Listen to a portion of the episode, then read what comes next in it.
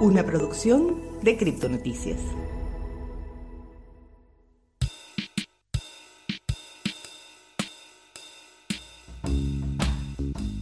Hoy le traemos un nuevo episodio de En Consenso. Yo soy José Peña. Y yo soy Elena Cases. Esperamos que lo disfruten.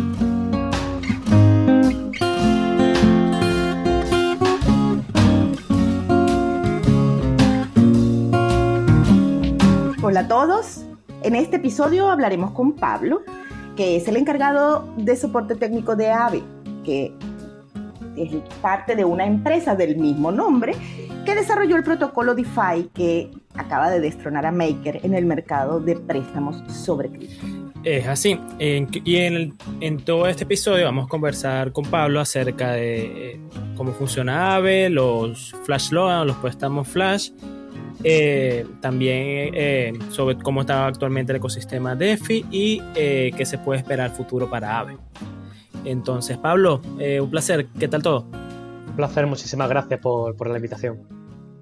A nuestros oyentes, una advertencia. Hoy hablaremos de finanzas, hablaremos de matemáticas, hablaremos de contratos inteligentes, hablaremos de números y porcentajes y efectos secundarios pueden incluir dolor de cabeza, mareo y vértigo por el futuro del mundo.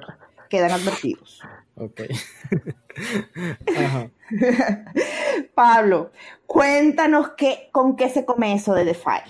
Explícame cómo es eso que yo agarro y pido prestado y al mismo tiempo pongo plata y al mismo tiempo pareciera que ustedes lo que inventaron fue una máquina de producir dinero. Eh, es gracioso porque realmente las, yo diría que las máquinas de producir dinero más son de las finanzas eh, eh, de, las finanzas tradicionales más que de las descentralizadas. en este caso, como bueno, en muchos casos los, los bancos centrales son los que se encargan de ello, así que en este caso, eh, todo, todas las finanzas descentralizadas y en, mayoría de protocolos, todo este dinero y este, estas assets, estos activos que se están generando y moviendo, están respaldados por un valor, un valor real alojado en esos protocolos. Entonces, aquí querría yo decir que más, más en las finanzas eh, descentralizadas, está el valor eh, más real y más tangible que muchas veces en las finanzas tradicionales como tal. Eh, bueno, en eso estamos absolutamente de acuerdo. O sea, los billetes que ustedes tienen guardados debajo de su colchón tiene cero respaldo si se ponen a, hilar fino con respecto a lo, cómo funcionan los bancos y la Fed. Bueno, pero, y este es un pero importante, AVE en particular está hablando de préstamos sin colaterales. ¿Cómo es eso?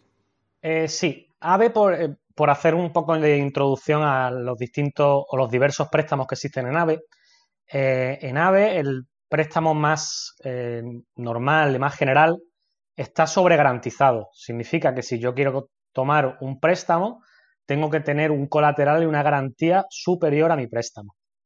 Esto ocurre más o menos en, la mayoría de, protocolos de DeFi. Y en este caso, por, dar un ejemplo básico, si yo quiero tomar un préstamo de 75 dólares usando Ethereum como garantía, pues tengo que dejar 100, eh, dólares de Ethereum depositados en el protocolo. Eh, hablando de las... Ya va. Sí, claro, hablando de las opciones... Antes, de que arranques con las opciones y empecemos a hilar fino específicamente en AVE. Eso es un colateral. Entonces sí hay colaterales. Exacto, aquí iba a indicar, hay dos opciones distintas donde se puede tomar un préstamo sin ningún tipo de garantía. Estas opciones son, eh, la primera es el préstamo flash, que más o menos creo que está siendo algo popular en este sentido. Y esto es algo que solo se podría que no se podría conseguir en las finanzas tradicionales, pero sí en las finanzas descentralizadas con usando la tecnología blockchain. ¿En qué consiste realmente un, préstamo flash? En que se puede tomar un préstamo sin garantía, pero está limitado a un uso dentro de una misma transacción o un bloque de Ethereum. Esta es la restricción importante. ¿Y qué significa esto? Que el uso que se haga de esos fondos se tiene que utilizar y concatenar en una serie de acciones que son, digamos, atómicas. Van todas de la mano. Sí, claro, voy a hacer el, ejemplo rápido para no irme muy técnico. Y el préstamo. Por favor, sí, perdona. Voy, voy a, lo importante para que quede más fácil. Si el préstamo no se devuelve en el mismo bloque o transacción, que es como en el mismo momento que coges el préstamo, tú le lo usas. Si ese préstamo al final de el uso que tú le hayas querido dar no se ha devuelto o no se ha pagado de vuelta, todos los usos, acciones que hayas eh, requerido con esos fondos serán canceladas. Eso es lo, lo por así decirlo, lo, imposible que se consigue con los préstamos flash. Ok, a ver si lo puedo traducir en un lenguaje que yo entienda. Eso significa que yo agarro, voy a AVE, pido un préstamo flash y si me quiero ir con la cabulla en la pata, como decimos aquí en Venezuela, si quiero huir con el dinero, lo que va a pasar es que todo lo que compré con eso mm, va a desaparecer en el puff, en el aire. Sí, volvería, todas las acciones se cancelarían y el dinero volvería a su sitio, que es el protocolo. Eh, lo importante para entender las restricciones es que dentro de la red de Ethereum, en este caso, eh, hay multitud de servicios, plataformas, que están todas eh, disponibles en la red. Es como si todos esos servicios estuvieran conectados unos con otros, disponibles. Y esto lo que permite es que tú puedas tomar ese préstamo flash en AVE e inmediatamente dedicar esos fondos, por ejemplo, a otro protocolo para liquidar un préstamo o, por ejemplo, a un exchange descentralizado que te permite comprar un asset y vender otro. Entonces, todas estas acciones que están eh, disponibles en el mismo nivel dentro de las finanzas descentralizadas se pueden concatenar una tras otra. Evidentemente, si quisiésemos irnos con el dinero, mandarlo a un exchange, cambiarlo a dólares o cambiarlo a la moneda que queramos, todas esas acciones no están concatenadas una tras otra y no se podrían realizar en un préstamo flash. Ahí, ahí cabe la importancia de, y la limitación. Eh, eso para evitar todo ese camino circular que ocurrió hasta hace, hace poco, que era pedir prestado en un lado, cambiarlo en otra moneda, después volverlo a cambiar en otra moneda, después volver a pedir prestado, pagar el primer préstamo con un segundo y, hacer plata eh, en esa bicicleta. Exacto, exacto. Hay muchos protocolos que te requieren de fondos, que necesitas tomar múltiples acciones, que te requieren mucho tiempo, mucho coste de transacción y al final muchos pasos. Todos estos pasos se pueden concatenar en una simple transacción y además usar fondos de un préstamo flash. Hay, hay muchas herramientas que ya automatizan todo esto para que un usuario cualquiera se pueda beneficiar de ello. Ok. Ok, sí, sí, yo he visto, por ejemplo, muchos haciendo arbitraje con esto, en el cual con ATA, con Stablecoin, ven que en cierto protocolo está a un precio más barato, lo compran ahí, y luego lo venden en otro con precio más caro y terminan pagando todo en los 15 segundos de confirmación de un bloque de Ethereum, ¿no? Correcto. Además, por, dar un ejemplo más cotidiano y que, quizás es menos complejo, hay, plataformas y protocolos que también son DeFi que, te que tú tienes un préstamo en ellos y eh, si tú no pagas tu préstamo a tiempo y tu seguridad de tu préstamo va bajando, eh, tu garantía será liquidada. Y esa, liquidación normalmente tiene, por ejemplo, una penalización de un 13%.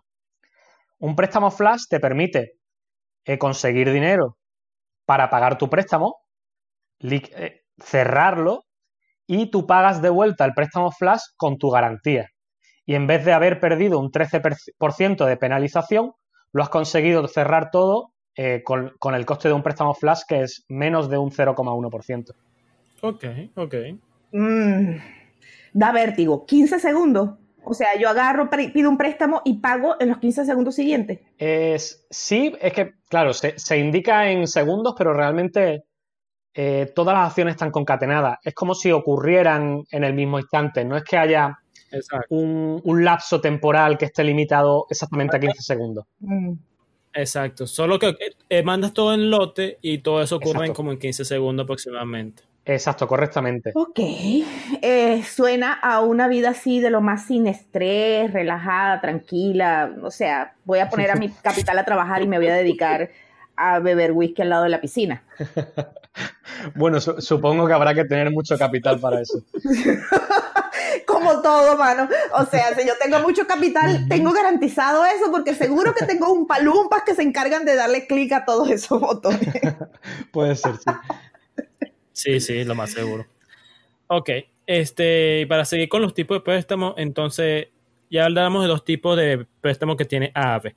Y el tercero es el que queríamos que nos comentaras, el que no tiene colateral. Sí, ¿no? Sí, existe otra, otra herramienta. Existe otra herramienta para obtener un préstamo sin garantía eh, que surgió relativamente hace poco, eh, creo que si no me equivoco, el mes pasado, y se llama delegación de crédito. Esto, esto es algo más eh, similar a un préstamo tradicional como, estamos acostumbrados.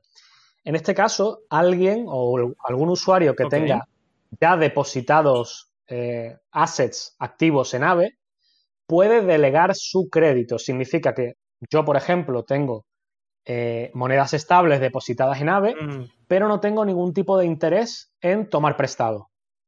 Yo podría delegar mi línea de crédito, delegar ese, esa capacidad de endeudarme a una tercera persona o a un tercer actor y eh, hacer un acuerdo formal, un acuerdo vinculante, por ejemplo, dentro del país donde queramos hacer ese acuerdo. Si vivimos en el mismo país, yo con esa persona podría hacer un, contrato legal o simplemente no me hace falta ningún contrato porque tengo una relación de confianza con esa persona. Imagínate que le quieres dedicar fondos a un familiar.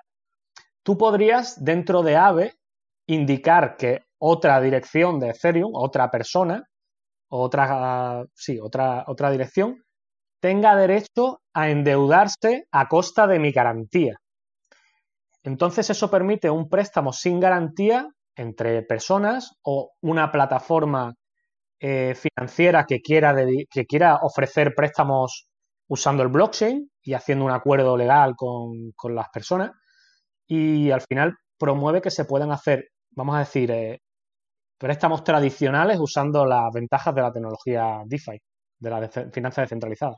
O sea, no hay colateral, pero tenemos el fiador de toda la vida. Exacto, eso es lo que yo... Exacto, hay, hay, exacto, hay, una persona que se dedica, es la, es la que, entre comillas, tiene ese riesgo porque el protocolo siempre está garantizado, tiene garantizados sus fondos en, en la garantía. Ok.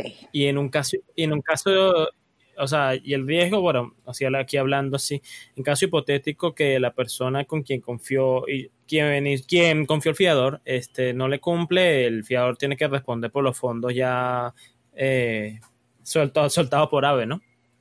Correcto. Además, eh, otra de las ventajas que tiene esto es que incluso se puede hacer eh, un acuerdo dentro del blockchain, dentro de, la, de la red de Ethereum. Se podría crear de la misma manera que existe en protocolo, un contrato inteligente que tenga ciertas restricciones eh, y entonces no permita endeudarse, por ejemplo, la máxima capacidad. Imagínate que tú formulas un contrato inteligente, evidentemente esto requiere cierto nivel técnico, pero tú haces un contrato que tenga eh, pagos, por ejemplo.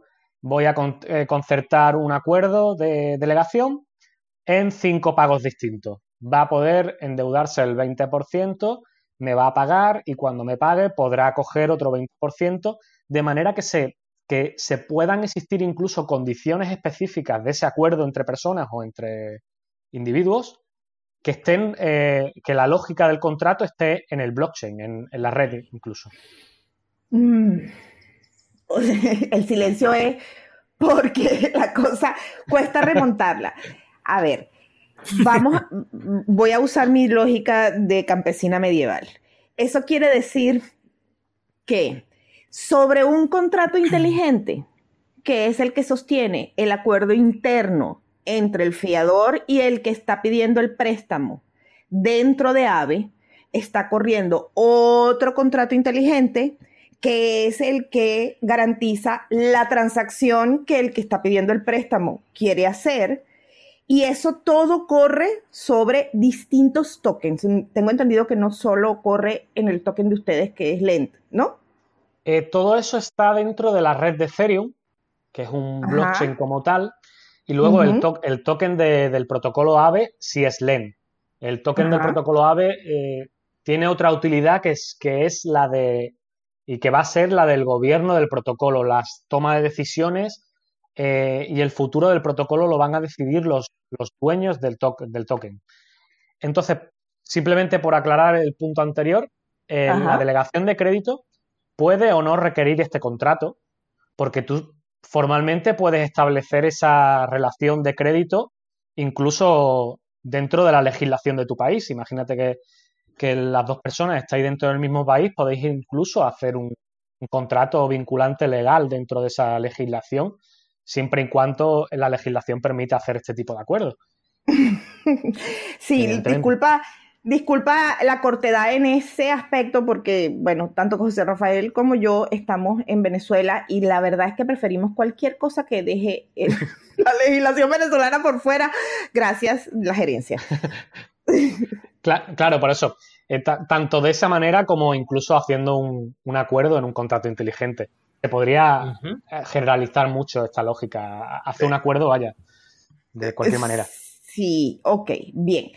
Entonces, eh, no sé si nos pusimos como demasiado exquisitos en esta última hilada, así que te voy a dejar la palabra y tú vas poquito a poco a llevarnos de la mano informándonos qué es lo que permite AVE eh, que tengo entendido de nuevo que tienen un montón de eh, tokens y monedas estables eh, como posibilidades para presentarlos como garantía y como posibilidades para darlos como posibles préstamos.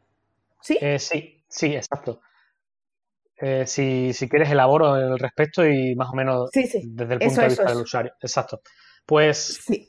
sí, el protocolo de AVE tiene muchos, muchos casos de uso.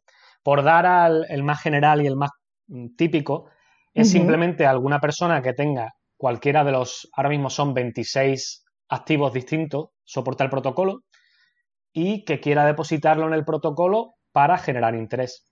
Este interés se genera porque existen otros usuarios que de la misma manera depositan sus activos, los usan como garantía para tomar un préstamo en otro activo.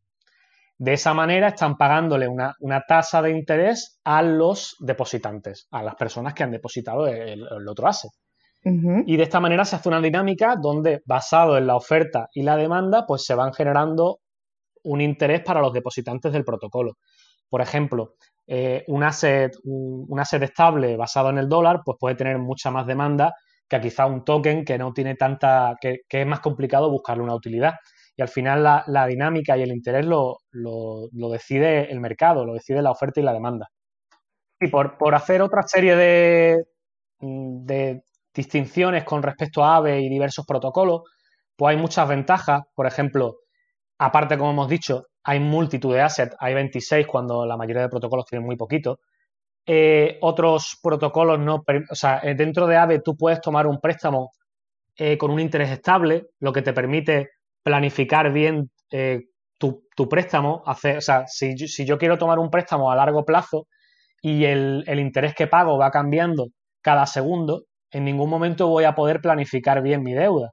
En cambio, con AVE, existiendo el interés estable, se puede planificar esta deuda mucho mejor. Y, y sí, también hay eh, los préstamos flash, que eh, uno de los puntos importantes de los préstamos flash es que además generan interés adicional al depositante. Cada vez que alguien, por ejemplo, un desarrollador o cualquier persona, utiliza un préstamo flash, eso está generando interés de depósito a la persona que tiene depósitos en ese asset. Si alguien toma un préstamo flash, por ejemplo, en DAI, que es una moneda estable, todos los depositantes de DAI están recibiendo un interés adicional en su depósito, cosa que hace que, los préstamos en que, el depósito, el interés en AVE, eh, por norma, tienda a ser superior a otros protocolos. Ok, y eso, eso me da la sensación de que se parece a aquello de hacer cortos y largos con Bitcoin. O sea, estás apostando a la subida o la bajada con respecto al interés fijo que estás eh, contratando o estás estableciendo para tu pago de tus préstamos. Eh, realmente es el caso de uso por hacerlo lo más general posible. El caso de uso normal es yo tengo un activo, una garantía, eh, necesito liquidez pero no quiero venderla. Por ejemplo, imagínate que tú tienes Ethereum, tú consideras que el Ethereum se va a revalorizar con el tiempo y necesitas liquidez, necesitas eh, eh, dinero en ese momento. Podrías utilizar una plataforma, un protocolo como Aave, eh, depositar tu Ethereum y tomar un préstamo en monedas estables, de manera que tienes liquidez sin haber vendido tu Ethereum. Si dentro de un tiempo el Ethereum sube de valor, pues podrás pagar tu deuda y recuperar tu Ethereum sin haber perdido esa posición. Esto, como tú indicas, sería eh, considerado eh, ir a largo sobre Ethereum. Evidentemente, también hay otras estrategias que podrían ser, pues yo considero que este token va a bajar de precio, por lo tanto lo tomo prestado, eh, lo vendo y luego lo recompro. Hay, multitud de estrategias disponibles que la verdad es que yo creo que da, para, para, una charla completa de analizar y evidentemente ya depende del, usuario final el modo de hacerlo porque hay multitud de protocolos y se puede al final, eh, muchas veces vemos que se toman X fondos de un protocolo para llevarlos al otro, para hacer esta acción. Y sí, la verdad es que son interacciones a veces muy complejas. Sí, estoy pensando que si eh, una persona estudió hace 15 años finanzas o criptografía o este, cosa de mercado de valores y tal, no, no tenía ni en sus sueños más salvajes la idea de cuánto mercado de trabajo iba a tener 11 años después. Es gracioso porque gran parte de todas las estrategias o incluso de los propios mercados sobregarantizados, de los propios eh, préstamos sobregarantizados, son cosas ya existentes en los mercados tradicionales. Por ejemplo, el tomar un préstamo, tomar, tomar un préstamo sobregarantizado sobre un activo eh, es algo común eh, denominado préstamo lombardo, pero claro, eh, es desconocido para, yo diría, para el público mm. normal. Ay, por Dios. Es algo que... Público normal, qué feo sonó eso. El ciudadano de a pie, vamos a ser más elegantes. Aquí, para entenderme, yo hasta que... No, no, pero que yo hasta que no entré, por ejemplo, yo, yo me, me uní al equipo en 2018 yo hasta entonces no tenía ni idea de eso, o sea que no es, no es al revés, para nada es, algo ofensivo, es que, es que es complicado estar al día en todo. No, estamos claros. Lo de la complejidad no tiene ninguna discusión, por eso la advertencia al principio del podcast.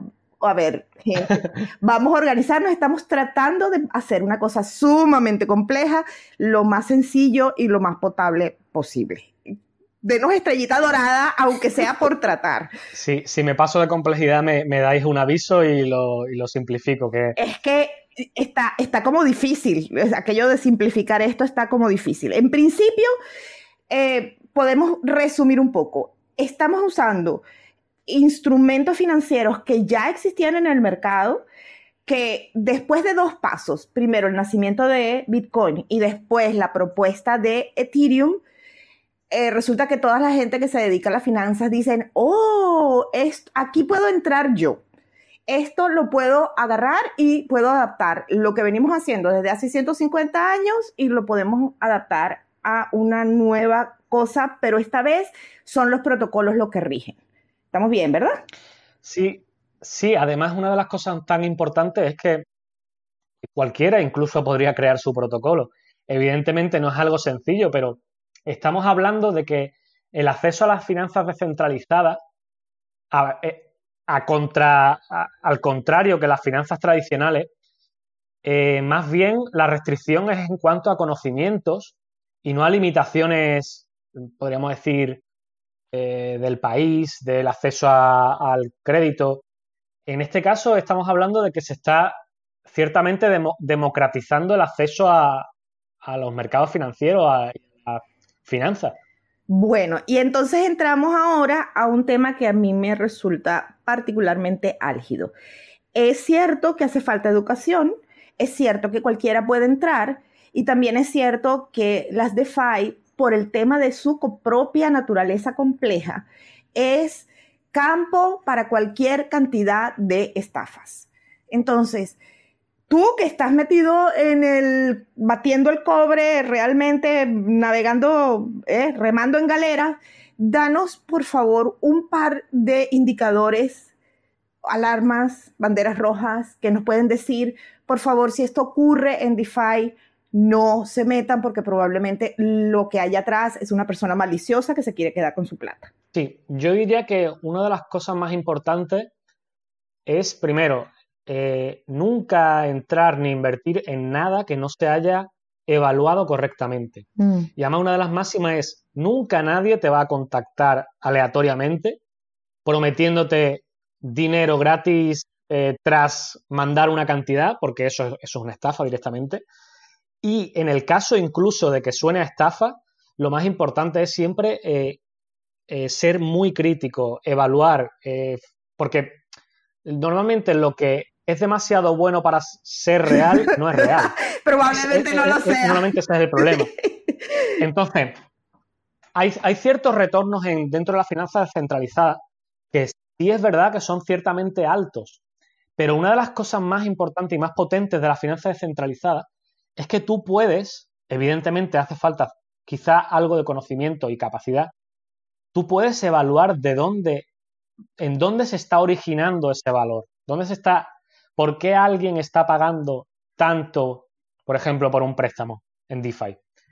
Y, y esa es, para mí, eh, para mí eh, lo, que más requiere a un usuario es que tenga un espíritu eh, crítico, que nunca, nunca dé por hecho algo y acepte lo que, lo que se le diga porque sí, porque normalmente, como, como tú bien indicas, hay personas maliciosas en todos los sectores. No es simplemente en DeFi, sino en las finanzas tradicionales, en cualquier momento te puede intentar alguien timar, por desgracia, o en, la calle o en cualquier sitio. Sí, sí. Eh, tenemos historias, e enciclopedias completas de historias de esas en, en, el siglo pasado. Y ahora parece que le hubieran pasado un trapito, les pasaron el plumero por encima, las sacaron del fondo del baúl y las acaban de renovar poniéndoles el sello DeFi. Esa es la sensación que tengo. Sí, en muchos casos, por desgracia, es así. Porque cuando, cuando alguien, algo tiene cierta popularidad y entonces llama la atención a un público más general, de la misma manera llama la atención a personas con, con malas intenciones para intentar timar. Ok, eso quiere decir que el tío que, eh, que, yo no sabía que tenía, que está en Sudáfrica y que me está mandando una herencia, mm, Puede ser que me esté engañando. También he hablado contigo. también hablo contigo. Conchale, vale. Pero solo que necesita algo de dinero para poder salir de Sudáfrica y mandarme la plata. Qué vaina, chalo. Y yo haciéndome ilusiones. y yo haciéndome ilusiones. sí. Eh, pues sí, de la misma manera, o, por desgracia ocurre tanto en las finanzas tradicionales como en las descentralizadas. Bueno, todo esto, todo este entramado que estamos hablando está corriendo en última instancia sobre Ethereum. ¿Es así? Eh, en su mayoría, la finanza descentralizada, al menos gran parte de, los fondos depositados y de las acciones están en Ethereum. Sí. Ok, y eso tiene ya solito un swing porque Ethereum está teniendo cualquier cantidad de problemas ellos solitos. Están teniendo problemas internos, eh, desacuerdos entre los desarrolladores, por decirlo rápido y fácil. Eh, todavía estamos esperando las actualizaciones y al parecer hay mucha gente con opiniones distintas y en cuanto más se construye sobre esa plataforma, más gente tiene intereses y más gente participa y más gente tiene sus propias opiniones y está jalando cada quien para su lado con sus propios intereses. ¿Eso no le da al gigante de las DeFi unos pies de barro? Sí y no. Es que uno de los puntos más importantes de, Ethereum es la descentralización de la red, en el sentido de que al final que las transacciones se confirmen, que, que, todas estas acciones queden regidas, es de una manera similar a como, ocurre en Bitcoin. Existe una red eh, mundial de pequeños nodos que trabajan conjuntamente para que la red funcione. Entonces, evidentemente dentro de la comunidad de Ethereum hay desarrolladores o hay personas que tienen cierto renombre, pero incluso esas personas, si por algún casual fuesen en contra de lo que la red, de lo que los usuarios de la red quisieran, eh, se podría volver en su contra. No hay nadie en la red de Ethereum que por simplemente por llamarse de alguna manera tenga más derecho que otro. Al revés, si la comunidad se, pone de acuerdo en decidir un cambio, en decidir que esto no va bien y se necesita cambiarlo, eso puede ocurrir y es una de las cosas más potentes de, la red. De igual manera, hay otras redes que, también podrían permitir las finanzas descentralizadas. Principalmente esto todavía está básicamente en Ethereum porque ahora mismo todos los protocolos importantes están dentro de la misma red y el hecho de que estén en la misma red es lo que permite la potencia de conexión de uno a otro. Si los tuviéramos separados sería mucho menos potente la finanza descentralizada. Es así. Eh, Pablo, eh, ya en este, mismo, este mismo tema así DeFi de las nuevas tendencias en DeFi de gel farming y liquidity mining. ¿Qué te parece estas tendencias? Mm, me parece que no está del todo mal que pueda haber incentivos en el uso, no, me parece algo erróneo, pero sí lo que me parece es que quizá eh, se está dejando llevar por cierta especulación, podríamos decir, en el sentido de que aparezca, por ejemplo, un protocolo eh, de, la nada y tenga este, este tipo de, dinámicas y genere, no sé, un valor que no está representado por el protocolo. Para mí, eh, en, el sentido de los incentivos no es un problema. El problema es cuando estos incentivos no tienen un respaldo real de valor, de valor de que el protocolo está beneficiando a los usuarios, etcétera. Eh, por ejemplo, el, protocolo AVE está ahora mismo trabajando en su, propio token, el, token LEN o el token AVE, ya está trabajando en lo que se dice las Avenomics, le hemos querido llamar así, que sería, por, decir, por así decirlo, las eh, económicas del los factores económicos del protocolo. Y dentro de estos factores hay, hay incentivos tanto al uso como a la seguridad. Lo, más, lo, lo que es muy importante es definir el sentido de estos incentivos. Por ejemplo, uno de los incentivos que tienen los Avenomics es proteger el valor que, se, que, está alojado en el protocolo, ejercer seguridad sobre los fondos de los usuarios.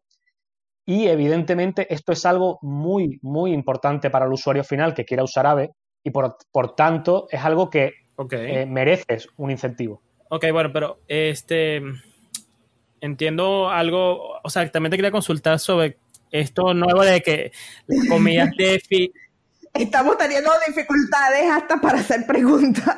No, no, no. O sea, es porque tengo, tengo muchas consultas y bueno, se me atropellan las ideas. Pero volviendo un poquito también con las tendencias, pues ahorita está saliendo casi que a diario una nueva DeFi llamada X cosa, desde patatas, hot dog, pizza, sushi, etcétera. eh, esas, ¿Eso te parece que son proyectos sustentables que, que, aportan algo a lo que se está haciendo en DeFi o son puras cosas al momento? Eh, es que eso, eso, es lo que me refería yo antes, de que es muy importante eh, ser crítico y evaluar. Mm, yo creo que muchos proyectos van a aparecer, de esa, como tú has dicho, y, se van, y, quizás se están sosteniendo simplemente en una especulación, un interés inicial, pero que no está soportado bajo, eh, respaldado por un producto. En ese caso, yo diría que esos proyectos, llegado a un punto, o desaparecerán o bajarán mucho, porque si al, por mucho que tú consigas, eh, por así decirlo, atención y que la gente tenga cierto interés, si luego ese interés no está respaldado en un valor real, al final, antes o después, eh, desaparecerá o bajará. Pero es posible que algún proyecto aparezca que sea interesante, Eso, no, eso no lo niego. Y Pablo, a ver, eh, ¿qué duda tienes? No, no, no. Tengo 200 millones de dudas, no preguntes eso. Sí, sí, sí, ya, en eso estamos desde hace un buen rato, pero la sensación que tengo es que con cada mm, aclaratoria lo que tengo son más dudas, no menos. Eh, ustedes empezaron siendo Etherlent, si no recuerdo bien, Etherlent, ¿sí? Etherlent. Ok. sí. Sí. Eh, cambiaron ahora a AVE con un hermosísimo concepto de un fantasma eh, islandés. Sí, exacto, es finlandés, finlandés. Eh, finlandés es la cosa. Y por hablar de transparencia y tal. Y ahora estás, nos acabas de informar, un, un, nuevo token y que me imagino que van a cambiar el nombre de AVE a el, token actual. No, del token LEN a AVE. Exacto, el token actual se llama LEN y pasaría a, nombrarse como AVE para, estar en sintonía con el protocolo, claro. Para que no nos enredemos con tantas nomenclaturas. para que vaya todo Vamos a organizarnos aquí. Bien. Sí, en buen venezolano vamos a organizar la PEA. Bien. Este, y en ese cambio, em, hace relativamente poco, la noticia en Criptonoticias salió a finales de agosto. Ustedes se lanzaron a, la versión de Fit to the Moon y se eh, pusieron líderes en capital capturado eh, como garantías dentro de su plataforma y estamos hablando de un montón de plata. Mm, si no recuerdo mal, en aquel entonces eran como un poquito menos de 1.500 millones de dólares. Estamos hablando de mucha plata. Sí, la verdad.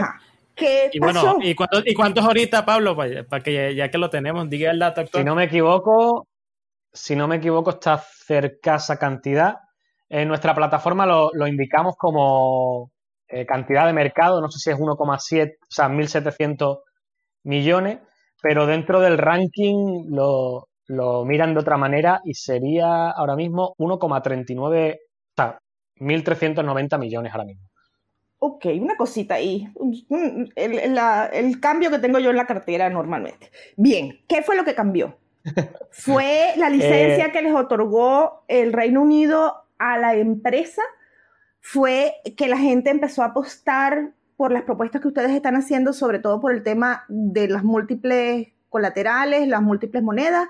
¿Qué fue lo que cambió? Tú eres encargado de satisfacer a los clientes. ¿Qué es lo que los clientes están buscando dentro de AVE? Eh, sí, yo creo que es que, claro, esto no solo se ve dentro de AVE, sino dentro del ecosistema de la finanza descentralizada.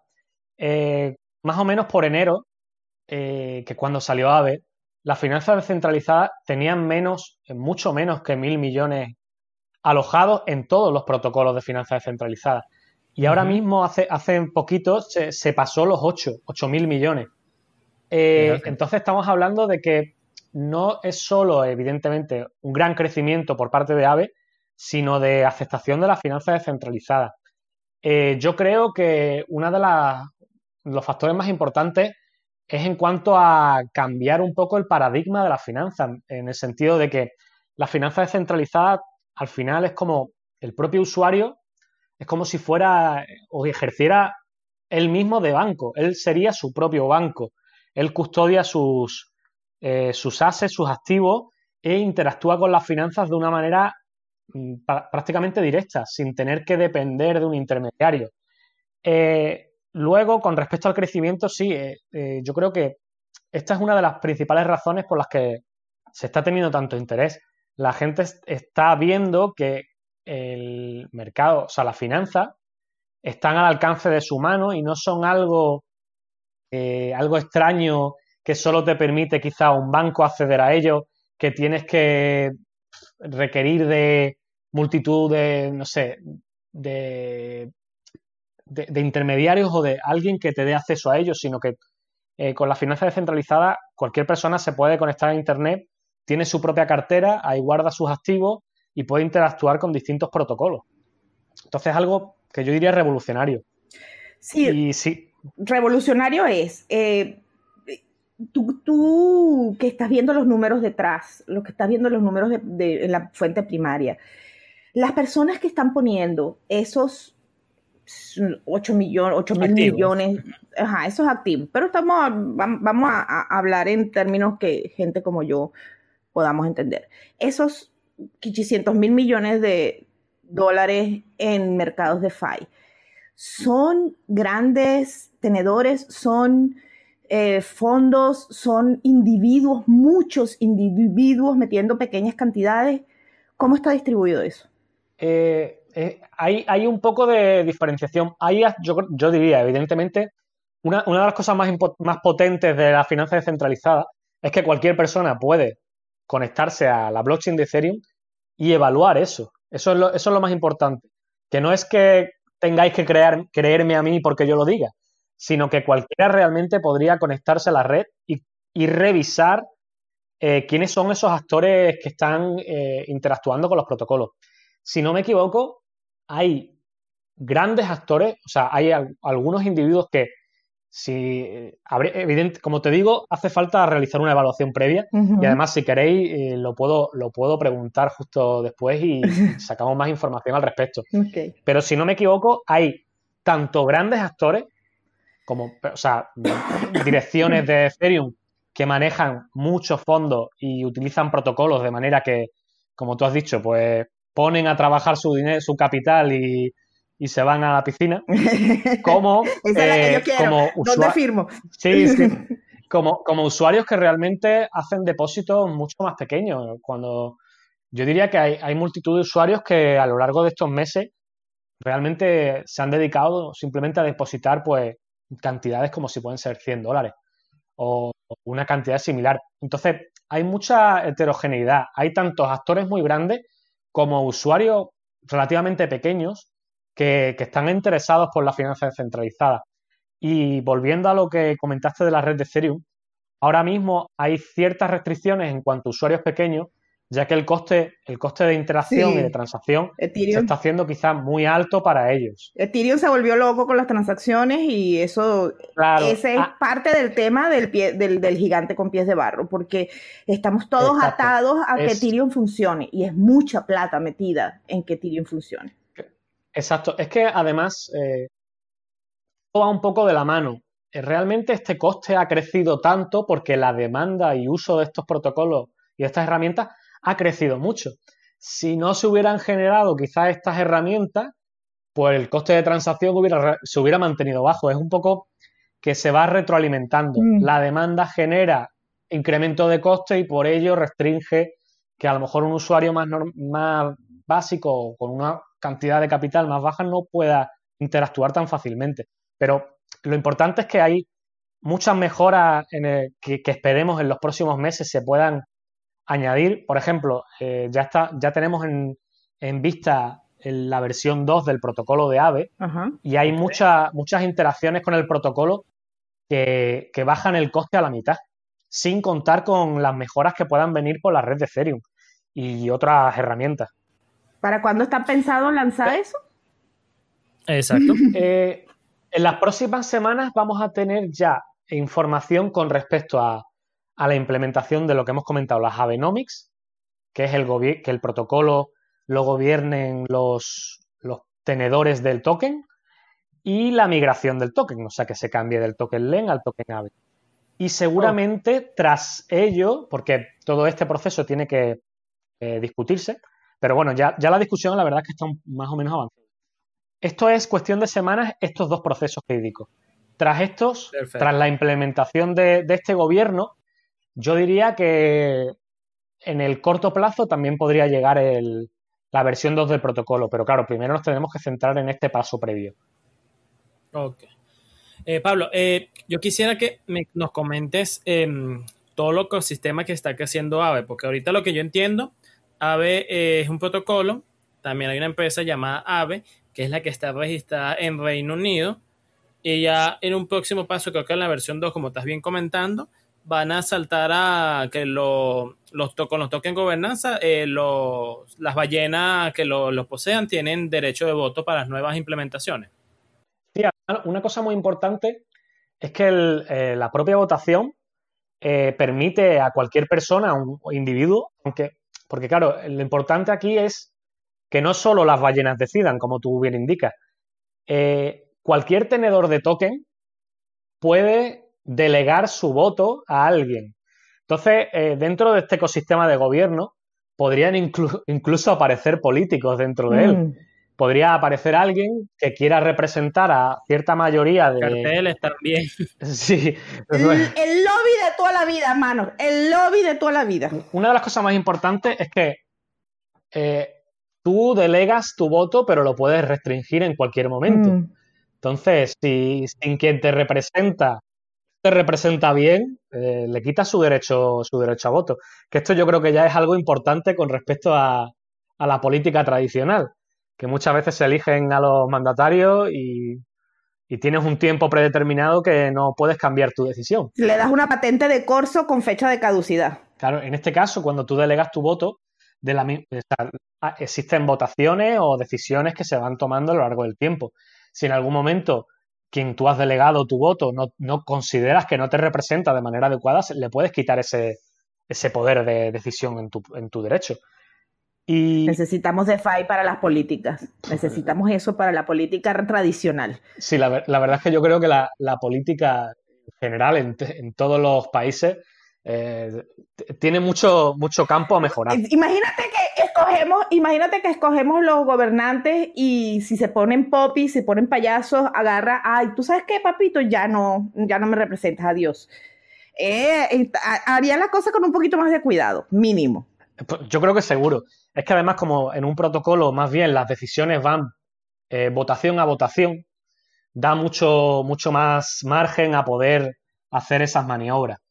Y, luego simplemente por hacer la diferenciación, como has indicado, la AVE, la compañía o el equipo de Génesis que, ha desarrollado el protocolo y lo está soportando, eh, sí, por dar la diferenciación, en el momento que este gobierno esté implementado y la administración del protocolo pase al gobierno, realmente el protocolo en sí mismo será totalmente descentralizado y los únicos que tengan voz y voto serán los dueños del token AVE. Entonces, a partir de ahí, por mucho que el equipo de Genesis o la compañía de Reino Unido que ha dado, que ha, ayudado a desarrollar el protocolo, quiera hacer o no quiera hacer algo, los que deciden van a ser los dueños del token. Mm. Ok, ok. Entonces, ya que mencionaste eso, actualmente el protocolo eh, está gestionado por el equipo AVE. O sea, me refiero que tienen este, llaves de admin eh, y pueden manejar un poco, de cierta forma, el contrato inteligente. Es el, código del protocolo es eh, totalmente abierto, es totalmente auditable y lo puede, lo puede, vaya, cualquier persona con herramientas simplemente donde se ven las transacciones puede acceder al código del protocolo y está ahí.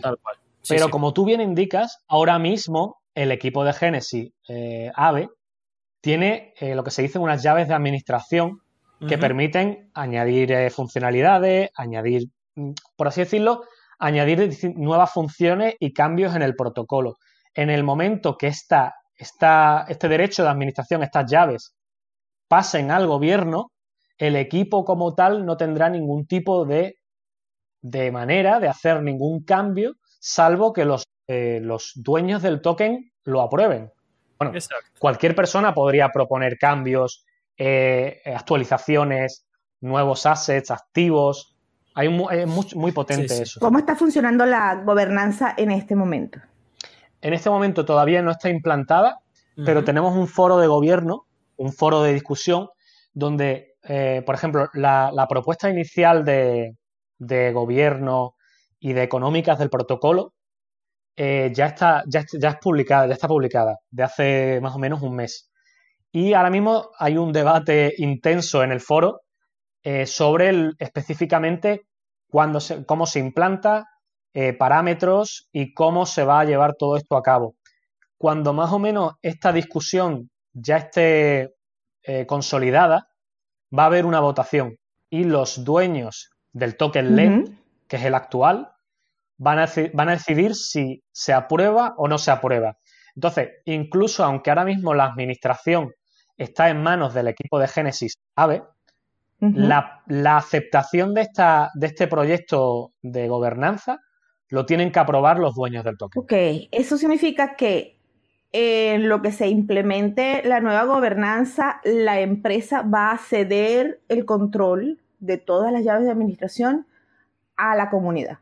Correcto, cuando, cuando la gobernanza esté en un estado suficientemente, digamos, sólido, cuando porque claro, todavía no están implementadas, eh, ocurrirá el traspaso de las llaves de administración del equipo de Genesis a el gobierno, a la gobernanza de manera que el protocolo será totalmente descentralizado y únicamente dependiente de la decisión y propuestas de los dueños del token. Perfecto. Pablo, me entró una duda con esto, lo, el paso a la, a la siguiente gobernanza.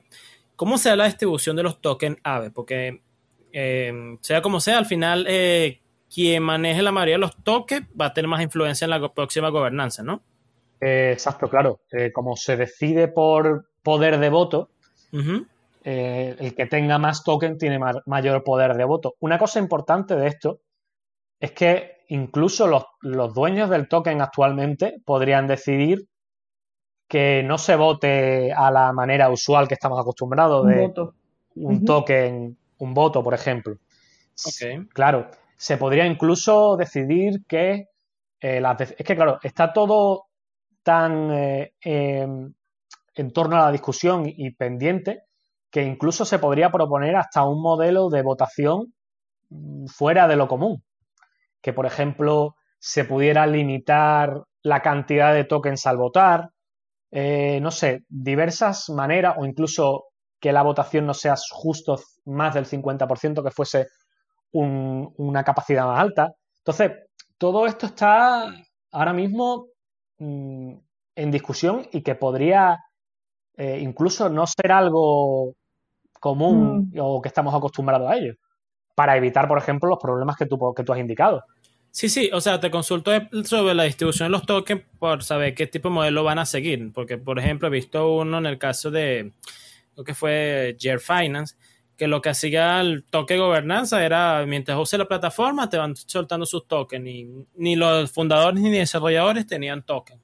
Entonces, por eso era para saber este qué modelo están pensando seguir de distribución del token. El, token LEN, claro, el token LEN inicialmente se, hizo una ICO, una, una, sí, una Initial Coin Offering, en 2017. No, no, no, este, es que esa es la palabra, la, palabra prohibida a la que todo el mundo le tiene miedo. ¡Oh, una ICO! ¿Qué hacemos? Claro, eh, con respecto a este proceso, en su momento, el, total supply, la cantidad total de los tokens de, de LEN, es 1,3 eh, billones y de ese supply, eh, un billón, la gran mayoría de ellos, eh, fue totalmente a parar al mercado y a la demanda inicial. Entonces, eso es una de las cosas que, por así decirlo, el hecho de que el token lend durante este tiempo, bueno, incluso su, su origen, esta, esta, esta, distribución inicial permiten que, el token pues esté distribuido, yo diría que de una manera eh, lo más heterogénea posible. Evidentemente es complicado evaluar porque eh, es complicado de decir eh, dónde está la distribución exacta. Vaya, hay herramientas como el propio Etherscan, que es la, la herramienta típica para consultar transacciones, que te, que te, que te muestra la distribución actual del token y más o menos se, ve que es heterogénea. Evidentemente es complicado de saber porque cuando los tokens se alojan en plataformas centralizadas como un exchange, ya ahí es complicado discernir a quién pertenecen o a quién no, porque al final están en direcciones de Ethereum que es complicado saber cómo o no están distribuidas. Pero una de las cosas importantes que se puede eh, revisar dentro de esta herramienta. O bueno, multitud de herramientas, claro. Además, al respecto, creo, creo que es algo muy interesante que se verá en, las primeras votaciones.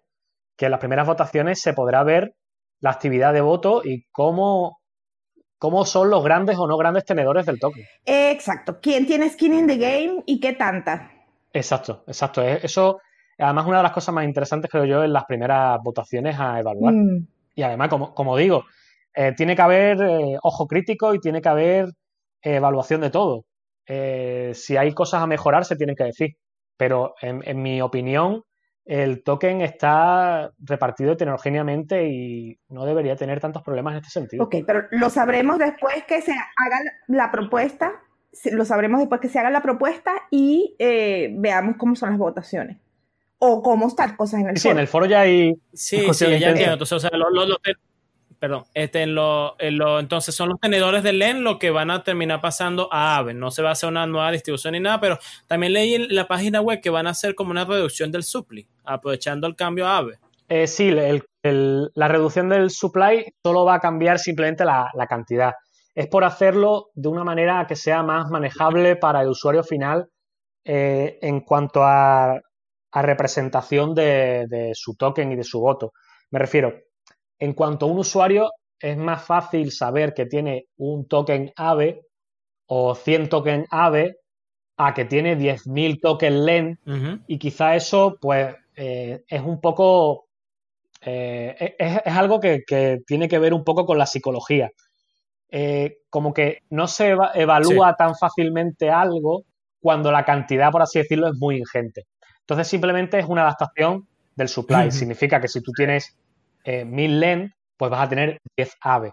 Pero el total supply no cambia. Se va a pasar de 1,3 billones a 13 millones. Va a ser un cambio igual para todos. Luego, aparte, hay una propuesta que es la, reserva de tokens, que eso, va, eso es algo que entraría eh, poco a poco y que no, no cambia el supply, sino que entraría en, en cuanto a los incentivos del protocolo. Que si queréis os puedo entrar en este tema o no, Vale, vale. ¿Qué? Ah, Elena. Todo bien por aquí, gracias. Me estoy tomando en este momento un lexotanil para tomarme la vida con más calma. A ver, para la gente que eh, ve en esto una posibilidad o algo que le resulte atractivo, evidentemente lo primero es tomarse la vida con calma, hacer pasos pequeños. La plataforma permite pequeñas inversiones, ah, empiecen con pequeñas inversiones, metan la pata con poca plata y aprendan con poca plata y después pueden ir escalando. AVE tiene un montón de recursos. Yo estuve, por supuesto, jurungando su página y tiene su sección de preguntas frecuentes y videos y los tienen en todos los formatos como para que se entretengan un rato. Pablo tiene Twitter, qué maravilla. Así que...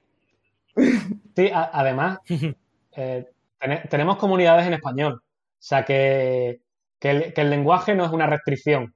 Y además tenemos una plataforma de prueba para el que quiera probar ah, sin gastar dinero. mejor todavía, usa la plataforma de prueba, porque amigo el ratón del queso. Ajá. De todos, yo entre las cosas que estaba viendo era el timeline que ustedes tienen en su página web.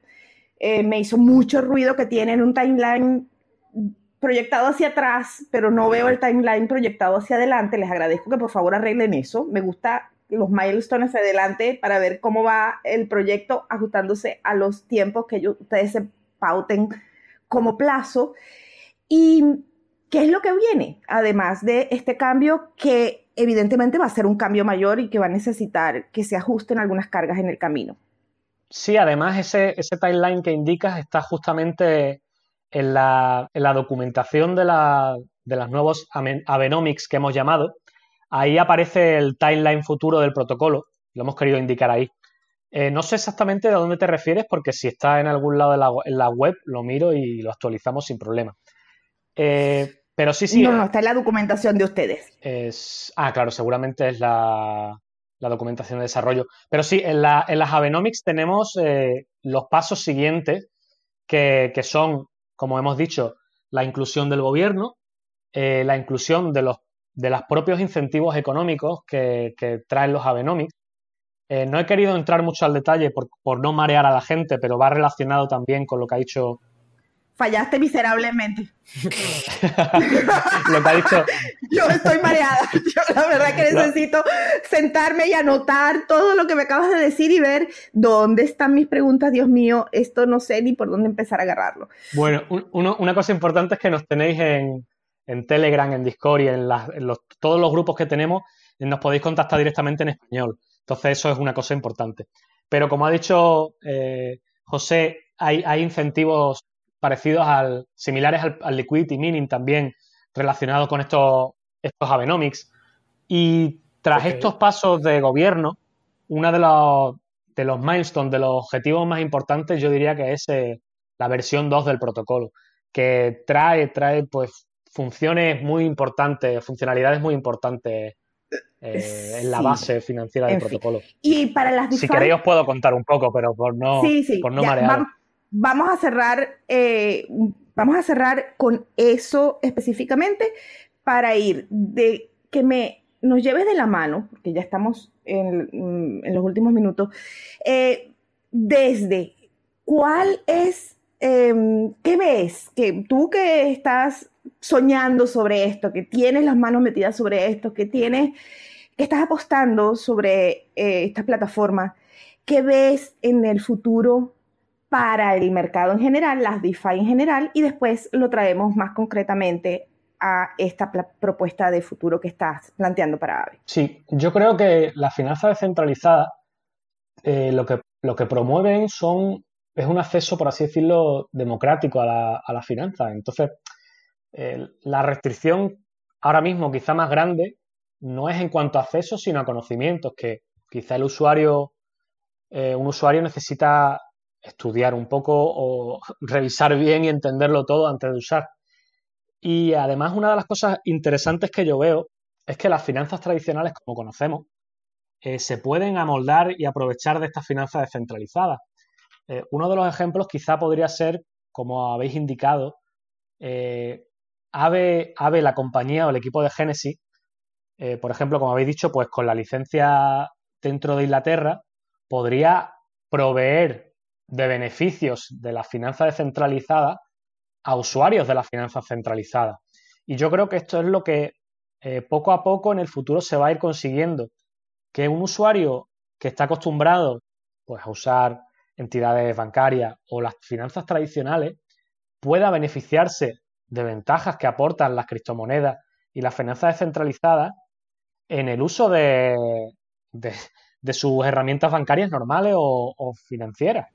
Significa que si las criptomonedas te permiten hacer una transacción internacional mucho más rápido y con un coste mucho menor que en muchos países, pues me parecería lógico que esto, esto acabara llegando al usuario final en esos, en esos países, por ejemplo, o que el acceso al crédito o a las herramientas financieras llegue cada vez más a los, a los usuarios finales y que no requiera de tantos conocimientos ni de tantas, eh, por así decirlo, restricciones. Entonces, para mí eso es lo que se va a ir consiguiendo paso a paso. ¿Y para AVE? En cuanto a AVE, pues yo creo que el objetivo principal es que el protocolo, como digo, eh, llegue a descentralizarse, que, la, no haya ningún tipo de dependencia del equipo de Genesis o de, la, de, nosotros como equipo y que el protocolo vaya creciendo tanto en funcionalidades como en envergadura. Una de las cosas más importantes que llegan con los Abenomics es la seguridad de los fondos del protocolo. Eh, los propios tenedores del token van a aportar seguridad a los fondos del protocolo, siendo una seguridad para, los usuarios finales.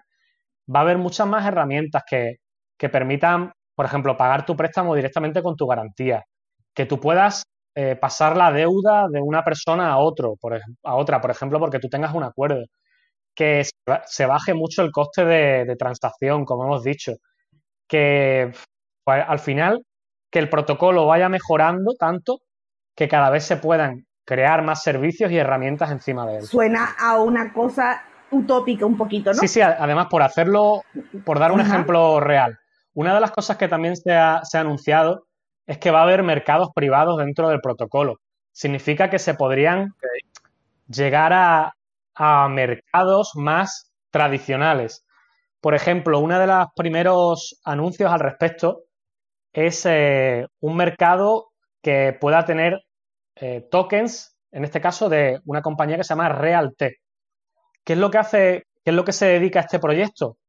A convertir eh, bienes e inmuebles en tokens y luego poder usar esos bienes e inmuebles, esas propiedades, como garantía para obtener un préstamo. Y esto es algo que yo creo que el usuario tradicional está mucho más acostumbrado a poder usar tu vivienda, por ejemplo, como garantía para tomar un préstamo. Pues esto ya podría... Una hipoteca de toda la vida. Exacto. Eso podría ir llegando a las, a las finanzas descentralizadas a través de todos estos puentes y estas herramientas. Bueno, lo que me queda claro de toda nuestra conversación es que da, da, la sensación de que el camino por recorrer es más grande que el camino que ya se recorrió, que es bastante y no es poca cosa. Pablo, ha sido realmente un placer tenerte. Muchas gracias por hacernos este recorrido que de verdad es un recorrido salvaje. Queda uno de como de, salido de una montaña rusa de esas bien, bien asustadoras, todo despeinado y con cara de espanto. Sí, además, bueno, muchísimas gracias por, por la invitación. Y importante que si tenéis cualquier duda en español, que, que nos contactéis a nosotros directamente, que os podemos atender en español, que entiendo que estaréis como Elena con la cabeza un poco dando vueltas, pero que, se puede, que se puede ir poco a poco aprendiendo y, al final eh, no es tan complicado, espero. No hace falta aprenderlo todo de una vez, pueden ir poco a poco. a nuestros oyentes, todos los enlaces que acaba de mencionar Pablo y los que nosotros tenemos, todos los que consigamos en español los vamos a tener en las notas del episodio. Muchísimas gracias por eso. Es así. Muchas gracias a nuestros oyentes eh, que nos acompañaron en este episodio. Hasta la próxima edición. Estas charlas en consenso hacen parte de Criptonoticias, el periódico especializado en Bitcoin líder en habla hispana. Nos pueden encontrar en Twitter, Facebook, Instagram, LinkedIn, YouTube, Telegram, en la web criptonoticias.com y ahora en formato podcast donde sea que escuches tus podcasts. Gracias por acompañarnos.